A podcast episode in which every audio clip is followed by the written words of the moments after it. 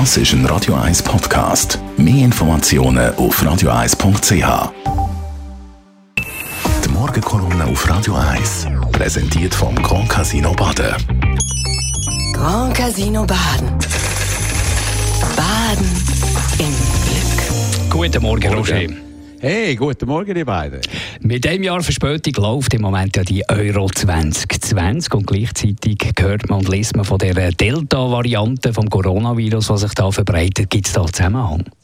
Ja, und der gibt es und das Ganze ist wirklich sehr suspekt. Die Zahlen von der Delta-Variante gehen überall schnell auf, am schnellsten in Großbritannien und in Portugal aber auch in anderen Ländern, dort allerdings auf noch tieferem Niveau. Aus dem Grund hat Boris Johnson das komplette Aufmachen in Großbritannien um einen Monat verschoben auf den Juli. Jetzt aber hat er entschieden, er wird Zuschauerzahlen für die Eurospiele in London massiv erhöhen. In den K.O.-Runden sollen nicht weniger als 60.000 ins Wembley kommen. Wie geht das zusammen? Ist das logisch? Logisch, nur wenn man die Hintergründe äh, anschaut. Die UEFA hat dem Boris Johnson droht, das Finalspiel nach Ungarn, nach Budapest zu verlegen. Dort im Land von Viktor Orban gibt es ja gar keine Einschränkungen. Ein total volles Stadion, keine Maske, gar nichts. Das hat man jetzt schon gesehen.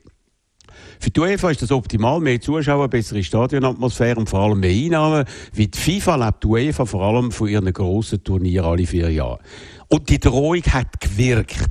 Der Boris Johnson ist eingeknickt. Plötzlich ist Fußball Prestige und die Einnahme wichtiger als Delta-Variante. Und darum nimmt er schon wieder, wie am Anfang der Pandemie, ein grosses Risiko in Kauf. Bei den Bildern aus den vollen Stadien Budapest und Kopenhagen und bald auch aus London kann man sich wirklich die Augen reiben. Ist jetzt wirklich alles vorbei mit Covid? Wie geht das zusammen mit den Warnungen von der Delta-Variante, die sich ausbreitet?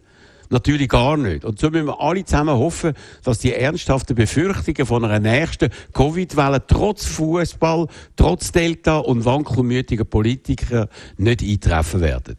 Anderes Thema, wie steht es eigentlich um die Schweizer Nazi? Gegen wer im Achtelfinal hat sie die grössten Chancen? Du, natürlich sind sie jeder von diesen potenziellen Gegnern, also gegen Frankreich, Deutschland oder Portugal, klare Außenseiter. Aber bei einem Match kann immer alles passieren. Mit einem glücklichen Goal am Anfang kann jeder Match eine andere Wendung nehmen.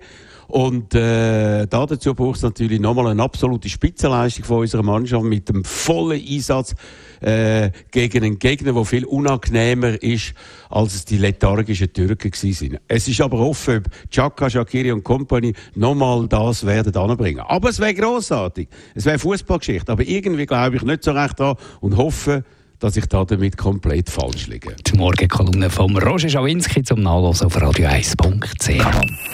Morgenkolumne auf Radio 1.